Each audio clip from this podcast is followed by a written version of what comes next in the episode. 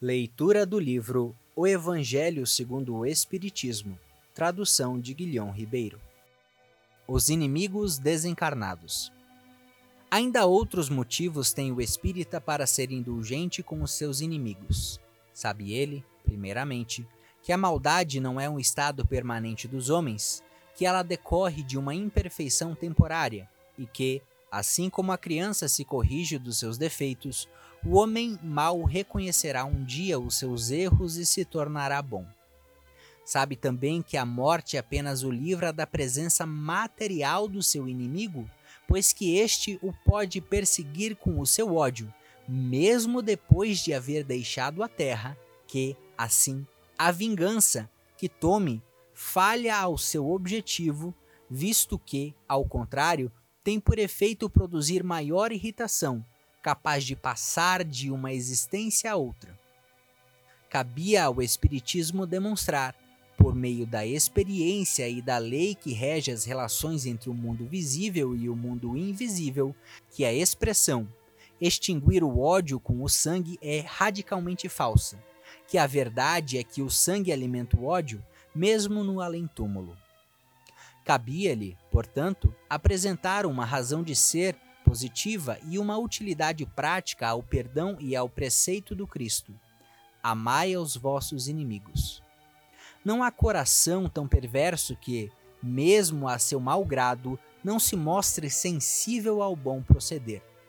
Mediante o bom procedimento, tira-se, pelo menos, todo pretexto às represálias, podendo-se até fazer de um inimigo um amigo, antes e depois de sua morte. Com um mau proceder, o homem irrita o seu inimigo, que então se constitui instrumento de que a justiça de Deus se serve para punir aquele que não perdoou. Pode-se, portanto, contar inimigos assim entre os encarnados como entre os desencarnados. Os inimigos do mundo invisível manifestam sua malevolência pelas obsessões e subjugações com que tanta gente se vê a braços e que representam um gênero de provações, as quais, como as outras, concorrem para o adiantamento do ser, que, por isso, as deve receber com resignação e como consequência da natureza inferior do globo terrestre. Se não houvessem homens maus na terra, não haveria espíritos maus ao seu derredor? Se, consequentemente, se deve usar de benevolência com os inimigos encarnados, do mesmo modo, se deve proceder com relação aos que se acham desencarnados? Outrora, sacrificavam-se vítimas sangrentas para aplacar aos deuses infernais, que não eram senão os maus espíritos. Aos deuses infernais sucederam os demônios, que são a mesma coisa.